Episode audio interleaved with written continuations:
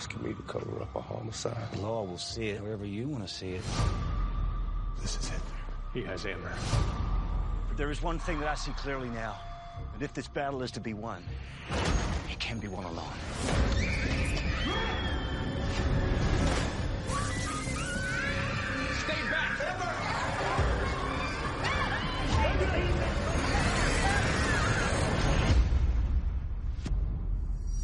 Hola y bienvenidos a un nuevo episodio de Outcast PM, el spin-off de series por momentos centrado en la serie que Fox España emite cada lunes a las 9 y 20. El décimo y último capítulo de la primera temporada es This Little Light, La Lucecita. Este título corresponde al cómic número 13 publicado el 25 de noviembre de 2015. En este episodio, lo único que hay en referencia a los cómics es la última escena de la temporada, que corresponde a las viñetas finales que hay en el cómic número 8. Algo curioso porque en los cómics te deja con un gran hype, al igual que aquí, pero no va más allá en los 11 cómics gestantes. Comenzamos el capítulo desde el punto de vista de las niñas durante la posesión del anterior episodio. Vemos a Megan en el baño desnuda mientras las niñas suben de la cocina. Extrañamente, y a pesar de que no reconocen nada de dónde se encuentra, Megan sí se pone un jersey para taparse cuando escucha a las niñas subir.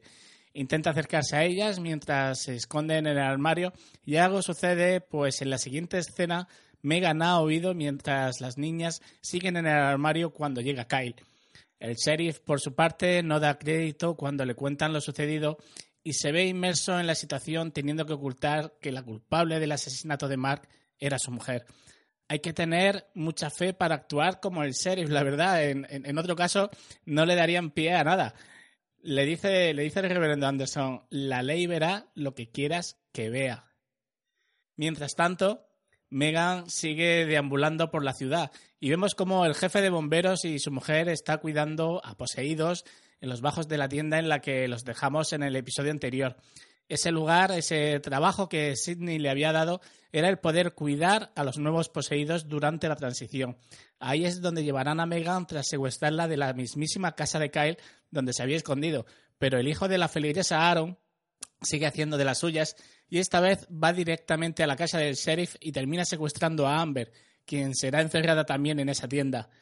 Sidney consigue que Kyle termine en su maletero. Recibirás respuestas, le dice antes de entrar y llegar a esa tienda que antes comentábamos. Ahí, con una capucha en la cabeza, no es capaz de adivinar dónde se encuentra. Simplemente él sabe que está en una habitación encerrado, pero que está con su hija. Tras la puerta le dice Sidney, te prometí respuestas. Los míos encontramos la entrada a tu mundo a diario. No podemos quedarnos allí, así que venimos. Venimos del mismo sitio que tú. Por eso estamos toda tu vida cerca de ti. Venimos del mismo sitio que tú. Él le dice que por qué les, les hace falta. Y esa es la pregunta que una vez más nos queda sin respuesta. Anderson sigue a Sidney y espera hasta que éste se marche para entrar a liberar a Kyle. Una gran pelea terminarán con Megan absorbiendo el mojo de Kyle, como diría Austin Power, justo antes de, de reconocerlo mientras le dice eres el paria. Pero lo inesperado se hace presente. La lucecita que da el nombre a este episodio resulta ser Amber. Esa luz dentro de la pequeña es la que libera a Megan de su posesión. Todos quedan perplejos ante tal evento, ellos y nosotros. El acto final llega con la venganza personal de Anderson contra Sidney, algo que, que, no terminará como él esperaba, pero que a nosotros nos deja, por lo menos por mi parte, muy contento. Pero quién sabe si al final ese pequeño bastardo pelirrojo no ha escapado por detrás.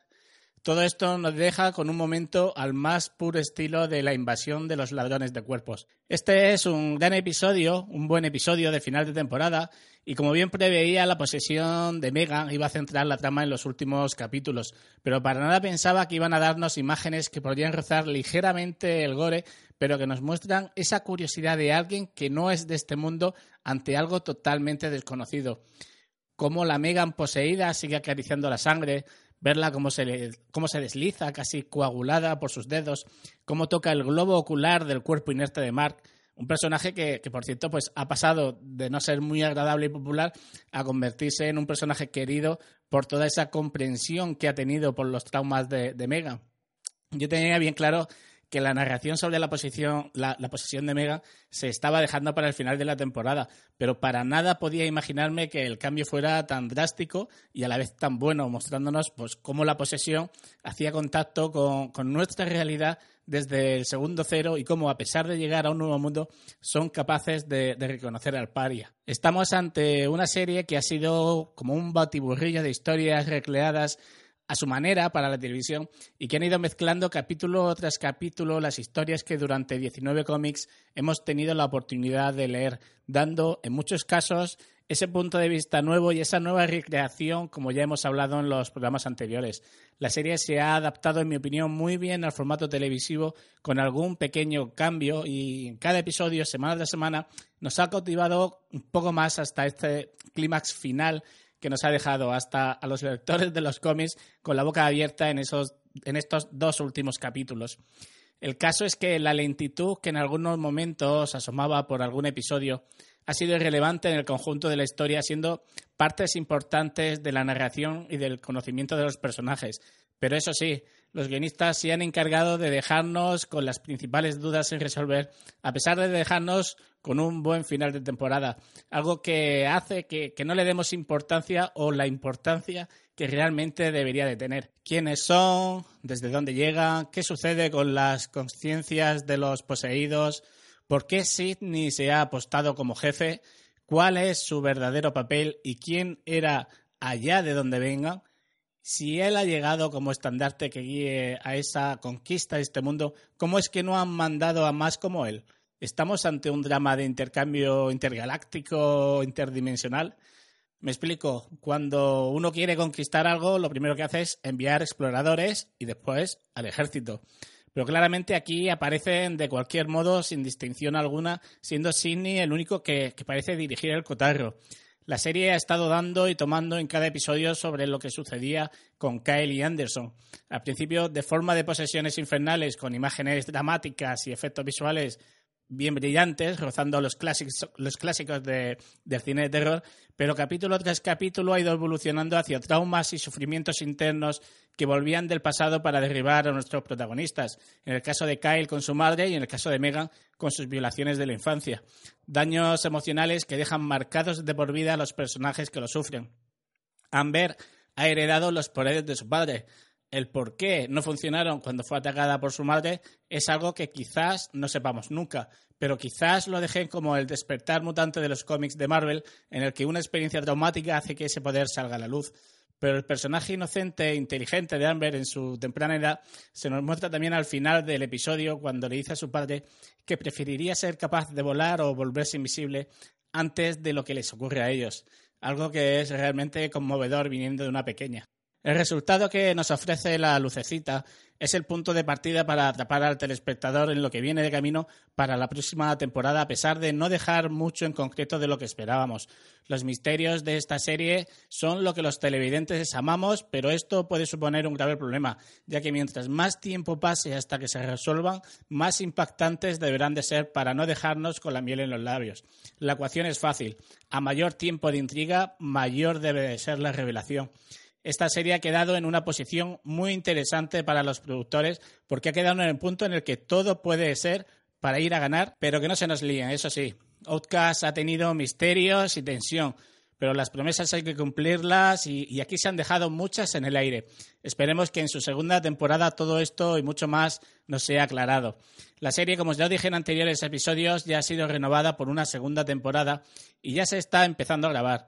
Robert Kirkman nos decía en la pasada Comic Con que la serie seguirá siendo similar a los cómics en los que se basa y que el espectáculo tendrá una ruta diferente para contar la historia. El productor también dijo que, podría haber personajes de la serie que no están en el material de origen, como ya hemos visto en esta primera temporada. No habla mucho del desarrollo de personajes nuevos fuera de los cómics, pero para mí el del Sheriff Giles puede ser espectacular más aún de lo que ha conseguido en esta temporada. Todos y cada uno de los temas incluidos en esta temporada que no estaban incluidos en el desarrollo de los cómics ha sido, en mi opinión, muy, pero que muy acertados. En cualquier caso, para la segunda temporada ya tenemos a tres nuevos fichajes. Mac Gainey, que, es conocido, bueno, seguro que si buscáis la foto lo encontraréis enseguida y, lo reconoceréis. Es conocido por ser uno de los otros en Lost, en Lost perdón, y que hará de un ermitaño que tiene vínculos secretos con el oscuro pasado de Rom. Madeleine Dodge, que es famosa en la ciudad donde nació, y Honley, nuestro querido Job de Banshee, que será un cirujano que tiene un plan secreto contra Kyle. Esta ha sido una muy buena serie. No será la serie de tu vida, pero es una buena adaptación del material gráfico en el que se inspira. Esto va a ser, la verdad es que todo por nuestra parte para este podcast hasta que el año que viene se vuelva a poner en el aire la segunda temporada de Outcast. Muchas gracias por seguirnos en esta andadura y recordaros que por momentos no acaba aquí. Esto es solo un spin-off de uno de los podcasts que engloban la red que dirijo y en la cual podréis encontrar de seguro algún otro programa por el que seguiremos en contacto, ya sea de series, cine o incluso con el Septo de Baylor, mi particular podcast sobre Juego de Tronos al que os invito a escuchar. Muchas gracias por estos 10 programas que hemos compartido. Muchas gracias por vuestra presión al retrasarme al publicar y muchas gracias por vuestros comentarios en el chat de Telegram de por momentos. Nos escuchamos pronto en la red de podcast y dentro de unos cuantos meses con el comienzo de la segunda temporada de Outcast. Un abrazo.